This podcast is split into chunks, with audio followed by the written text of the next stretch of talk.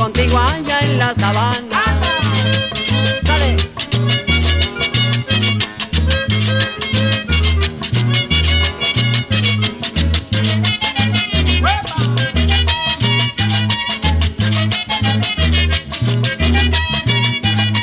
Primera noche de enero yo me felicité bien. Primera noche de enero Ella dijo vámonos ligero, yo te quiero complacer. Ella dijo vámonos ligero, yo te quiero complacer.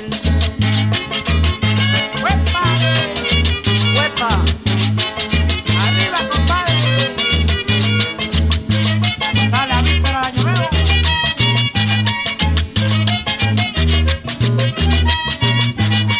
Cuando esté la noche lluviosa, negrita, no me esperé. Cuando esté la noche lluviosa, negrita, no me esperé. Cuando esté la luna iluminada, seguro que me tenés. Cuando esté la luna iluminada, seguro que me tenés. ¡Fuera!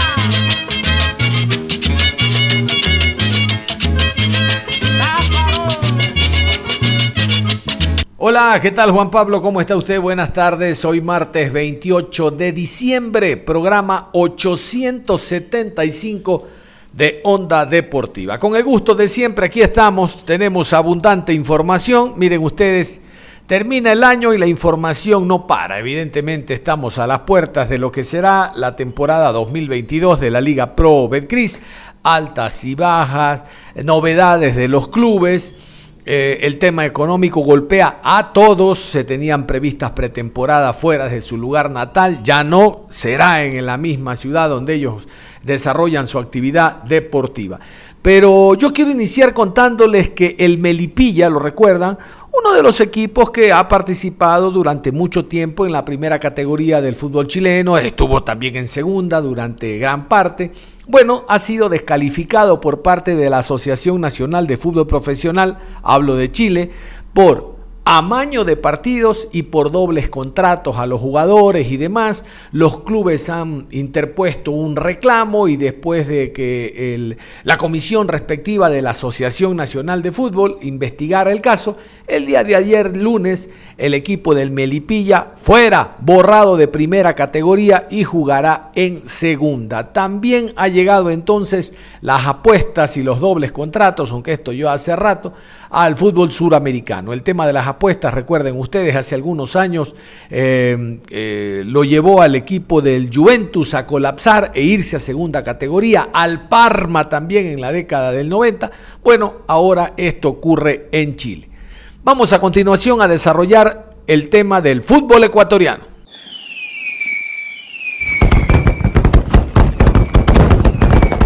Ustedes saben, hoy 28 de diciembre, los que nos conocen, nosotros no estamos con el adefesio de dar rumores de un hombre por otro. Respetamos como debe ser este día, el Día de los Santos Inocentes, y no para decir una noticia que no es y después pobre inocente. ya. Ustedes saben, en este programa eso no va. Así que vamos a continuación a escuchar las altas y bajas hasta el momento, hoy 28 de diciembre. ¿Cómo está su equipo en cuanto a incorporación de jugadores y cómo está su equipo en cuanto a salida de jugadores que este año a criterio de la presidencia o del director técnico no rindieron.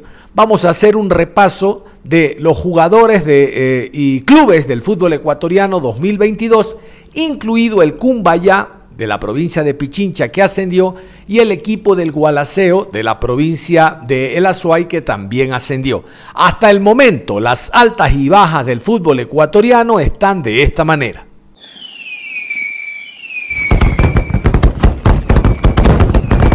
Técnico universitario. Bajas. Rodrigo Perea, Walter Chávez, Juan Molina, Eddie Guevara, Jordan Moore, Marco Mejía, Edwin Méndez, Paul Marret, Darío Bone, Luis Joel Estupiñán, Henry Pata. Altas. Carlos Arboleda, Héctor Chávez, Alejandro Villalba, Edison Carcelén. Muchurruna, Bajas, Ricardo Ade, Luis Romero, José Ayoví, Cristian Palomeque, Jacobo Caufati, Gonzalo Jara, Miguel Ángel Murillo, Cristian Jordana. Altas, Gonzalo Sabena, preparador físico. Anthony Bedoya, Franklin Carabalí.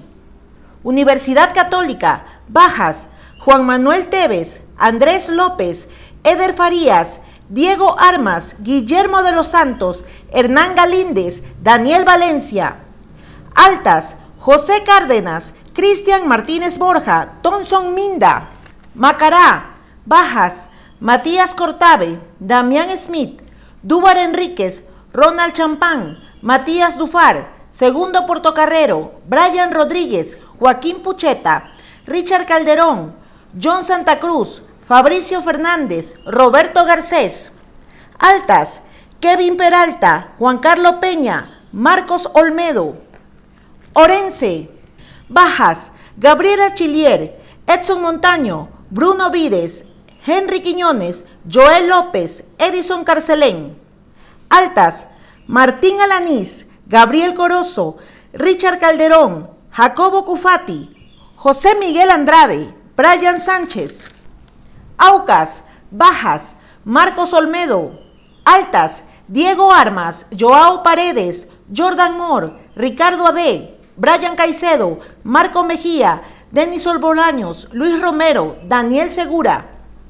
Barcelona, Bajas, Rolando Asas, Gabriel Márquez, Matías Oyola, Luis Fernando León, Mario Pineida, Williams Riveros, Brian Caicedo, Sergio López. Altas, Lucas Ochandorena, asistente técnico, Eric Castillo, Cristian Penilla, Segundo Castillo, asistente técnico, Jonier Chalá. Liga de Quito, Bajas, Anderson Ordóñez, Pedro Pablo Perlaza, José Cárdenas. Altas, Said Romero, Andrés López. Deportivo Cuenca, Bajas, Guillermo Sanguinetti, director técnico de Nilson Bolaños. Altas, Gabriel Schurrer, director técnico. Fernando Saritama, director deportivo. Mateo Zambrano, Brian Rivera, Eduardo Bores, Raúl Becerra, Efraín Mera, Delfín, Bajas, Horacio Montemurro, director técnico, Roberto Luzurraga. Altas, Guillermo Sanguinetti, director técnico, Máximo Banguera, Carlos Ortiz, Edison Mero, Winston Fernández. 9 de octubre, Bajas, Dani Cabezas, Tito Valencia, José Fajardo. Altas, Joao Quiñones, Marcos Cangá, Alfredo Stephens, Ricardo Phillips, Harrison Mojica. Independiente del Valle, Bajas, Fernando Guerrero, Anthony Landazuri, Efraín Mera. Altas, Dani Cabezas, Williams Vargas. Emelec, Bajas, Jefferson Orejuela, Las Bangoura, Oscar Bagui, Brian Sánchez, Leandro Vega, Dávaro Montiel, Lucas Sosa. Altas, Marco Caicedo, Byron Palacios, Roberto Garcés. Guayaquil City, Bajas, William Vargas, Máximo Banguera, Marco Caicedo, Manuel Balda. Altas, José Gabriel Ceballos, Matías Oyola. Cumbayá, Bajas, Luis Miguel Escalada. Gualaceo, Altas, Jonathan Mina, Daniel Valencia, John Medina, Gustavo Ales, Joaquín Vargas, Felipe Ávila, José Luis Barreal, Gerardo Gordillo, Michael Chalá. Y vamos a focalizar el tema. Vamos a ir primero con el Club Sport MLE que el día de ayer pateó el tablero dio a conocer la incorporación de un jugador que no estaba en el radar de nadie. Muchos hablaban de fulano, sultano, pero de este no. Así que iniciamos con el comunicado oficial emitido el día de ayer por las redes sociales del Club Sport Emelec sobre este nuevo jugador.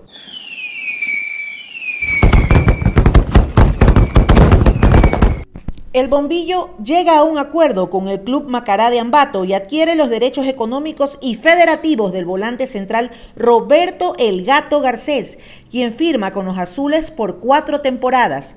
El Gato fue antes dirigido por el profesor Ismael Rescalvo y en el 2020 y 2021 fue una de las figuras del Centro Deportivo Macará con más de 50 partidos de titular indiscutible en el cuadro ambateño. Nombres: Roberto Daniel Garcés Salazar, edad 28 años, Fecha de nacimiento 7 de junio 1993. Último club Macará. Estatura 1 metro 78. El Gato Garcés se une entonces a la línea de volantes del club Sport Emelec, volantes de corte, volantes de primera línea, volantes interiores, llámelos como quiera, los que están en la capacidad de destruir el juego del rival. Garcés se define y se lo ha observado como un excelente jugador para el traslado del balón. No únicamente que la recupera, sino que tiene buen traslado porque juega con cabeza levantada, tiene escuela y de seguro será un aporte importantísimo para el MLE que tiene doble competencia, eh, seis partidos de Copa Libertadores y el resto de partidos hablando de Copa eh, Liga Pro Betcris. A la respuesta, lo oficial es esto. Miller Salazar, presidente del Macará, confirma la llegada de la salida, en este caso de Roberto Garcés, al fútbol de la costa, al fútbol de Guayaquil. Miller Salazar, el presidente del Macará, y la salida del gato.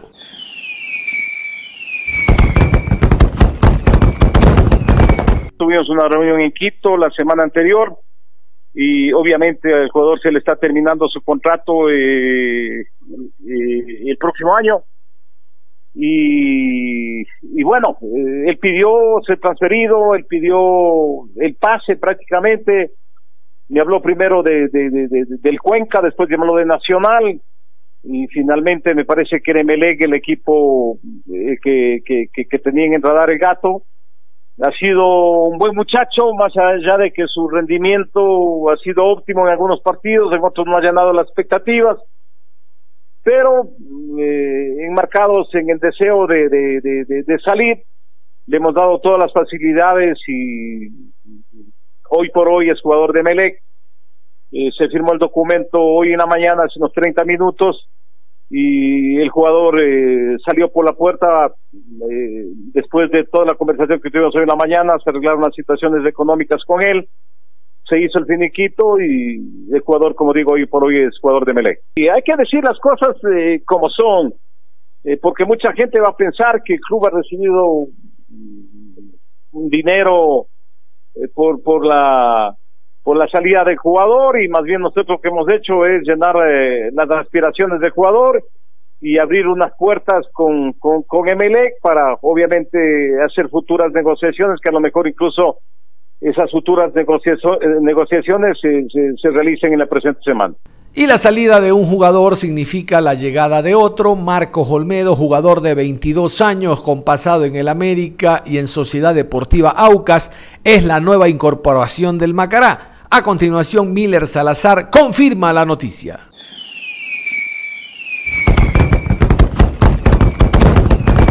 Hemos contratado a un jugador de 22 años que estuvo en Aucas, que estuvo en América y que creemos que, que, tiene una gran expectativa en el fútbol ecuatoriano.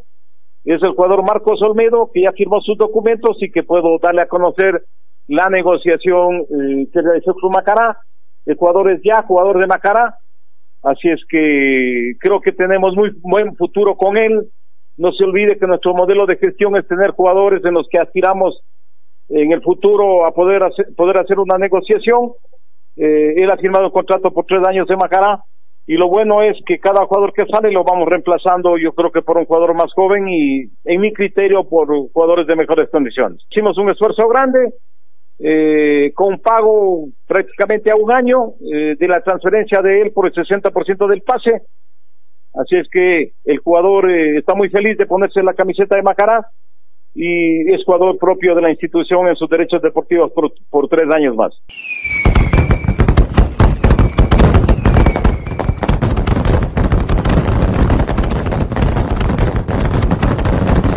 Año nuevo, vida nueva más alegre los días serán.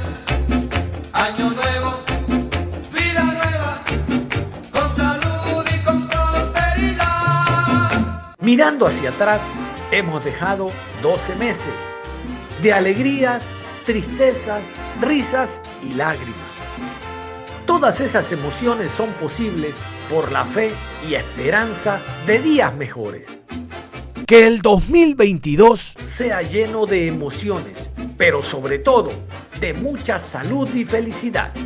Feliz año, les desea el staff deportivo de Ondas Cañaris. Y vámonos al tema del Barcelona, porque Barcelona el día de ayer comenzó los trabajos de pretemporada. Sí, los chequeos médicos forman parte del trabajo de pretemporada, el chequeo médico. Porque usted cómo va a trabajar en cancha si no sabe cómo se encuentra el futbolista. Así que el chequeo médico es el inicio oficial de la pretemporada del Barcelona el día de ayer, 27 de diciembre. Vamos a continuación con los comunicados que se han emitido a través de las cuentas oficiales del Barcelona en relación a los chequeos médicos y el trabajo que realiza el cuadro amarillo, que tiene pronto, eh, iniciando el año, recuerden, la primera fase de Copa Libertadores de América ante el City Torque, el equipo de Montevideo. Comunicados del Barcelona.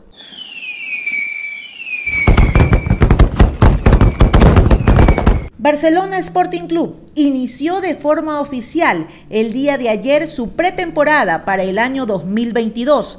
La jornada inició desde las 7 de la mañana con los exámenes de sangre a todo el plantel. Luego del desayuno se dividió el plantel en varios grupos para realizar las siguientes pruebas. Oftalmología en atletas, cineantropometría, ecocardiograma en atletas, Análisis podológico, análisis integral, odontología y maxilofacial, funcional de saltos y screening de movimiento, ecografía músculo-esquelética. Además, en la cancha alterna Sigifredo Agapito Chuchuca, bajo la dirección del preparador físico Marco Conena, se hicieron los siguientes test: resistencia, potencia y velocidad. Para el día de hoy, desde las 8 de la mañana, tenían previsto el segundo entrenamiento con más evaluaciones para todos los jugadores. Entre las novedades, segundo Alejandro Castillo cumplió su primer día de labores como asistente técnico.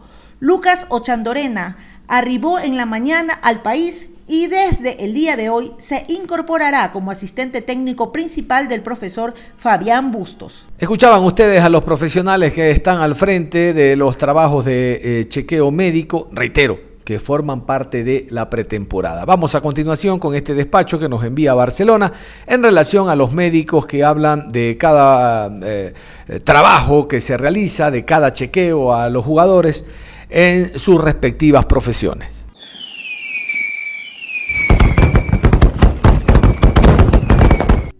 En lo que corresponde a nuestra especialidad, que es la parte traumatológica, básicamente va a ser eh, basada en dos etapas. ¿no? La primera que es eh, la historia clínica, en donde nosotros tenemos que buscar, y básicamente es una historia clínica detallada, buscando antecedentes patológicos del jugador, ya sean estos clínicos o sean antecedentes quirúrgicos, porque en base a eso pues tendremos que trabajar posteriormente y la otra mitad pues corresponde a examinar cada una de las articulaciones, de las extremidades de los jugadores, empezando desde el cuello hasta terminar en los pies de cada uno de ellos. Algo que nosotros posiblemente pudiésemos encontrar pues es eh, que tengamos un dolor específico en alguna extremidad de un jugador o a su vez que en alguna articulación nosotros encontremos un movimiento limitado, que no esté al 100%. Entonces, si llegase a pasar eso, pues tendríamos que complementar con estudios de imagen posiblemente y pues obviamente llegar a un, a un diagnóstico y tratarlo en el caso de que se diera.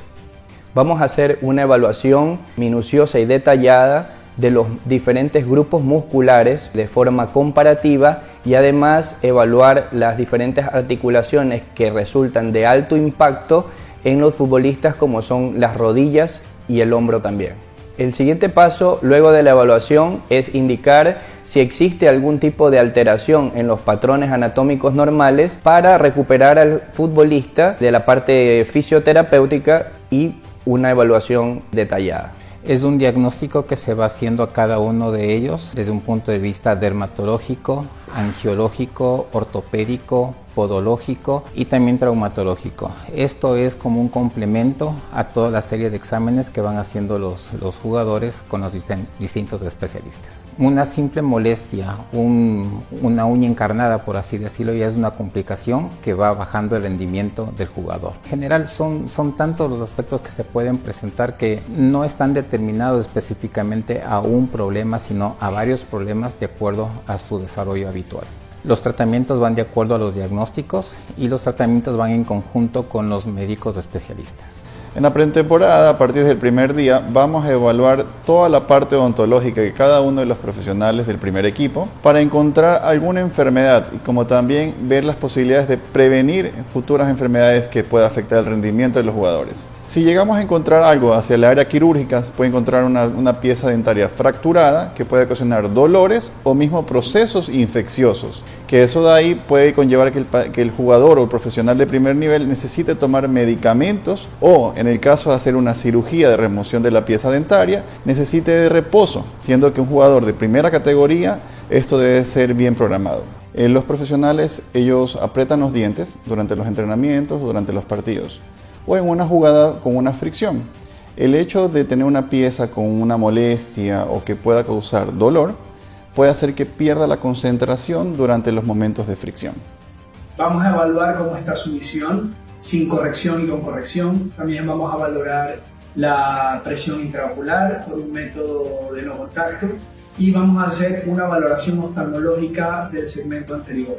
Eh, los jugadores que lo requieran, vamos a profundizar más allá con exámenes computarizados, los cuales son tomografías de la córnea y tomografía de la retina respectivamente. Bueno, para los deportistas de alto nivel, en general la salud visual es básica, vital y demasiado importante y muchas veces es infravalorada. Esto es lo mejor que estamos haciendo nosotros en Barcelona porque vamos a darle la importancia que requiere para que ellos puedan rendir al máximo nivel. Un deportista depende tanto de su cuerpo como de sus ojos para que pueda responder de forma adecuada en el deporte de alto nivel. Vamos con otro boletín porque Barcelona indica que no va a realizar los trabajos de pretemporada en la ciudad de Manta como había sido costumbre los últimos años, sino que se, dará, se va a quedar en Guayaquil. No solo por el tema logístico, entiendo que el tema económico también le pasa factura al Barcelona, tomando en cuenta de que tiene un escenario deportivo donde desarrollar la actividad de pretemporada, tiene un espacio muy importante donde poder concentrarse. Barcelona no se hace lío, se queda en la ciudad de Guayaquil, aquí el comunicado.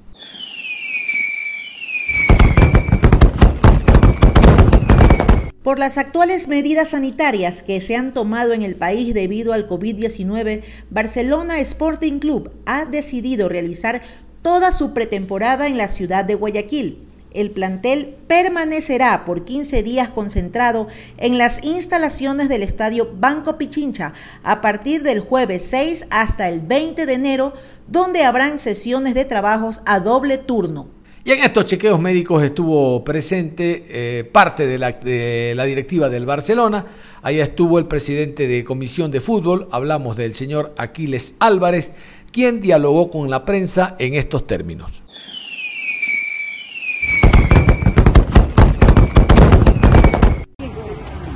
Estamos con don Aquiles Álvarez. Don Aquiles, buen día. ¿Qué tal este comienzo de pretemporada para los jugadores del Barcelona?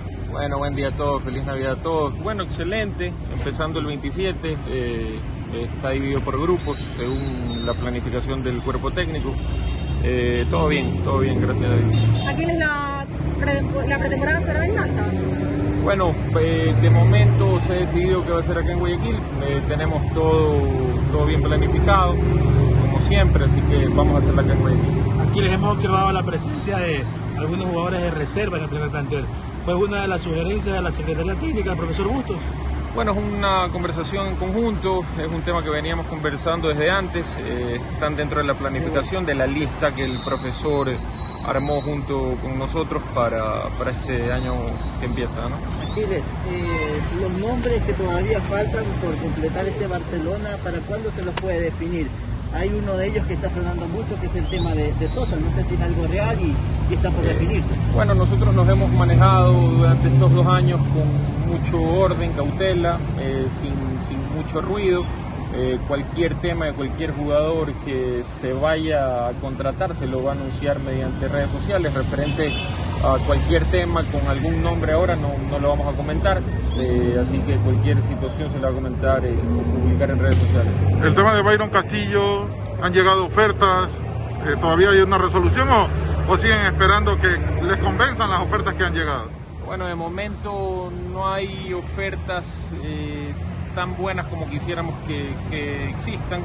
Eh, hay algunas que vamos a analizar eh, en directorio en estos días. Vamos a ver qué decisión se toma. ¿Otro jugador de Barcelona podría salir del plantel? No sé, alguna, algún, algún club internacional. Eh, de momento no.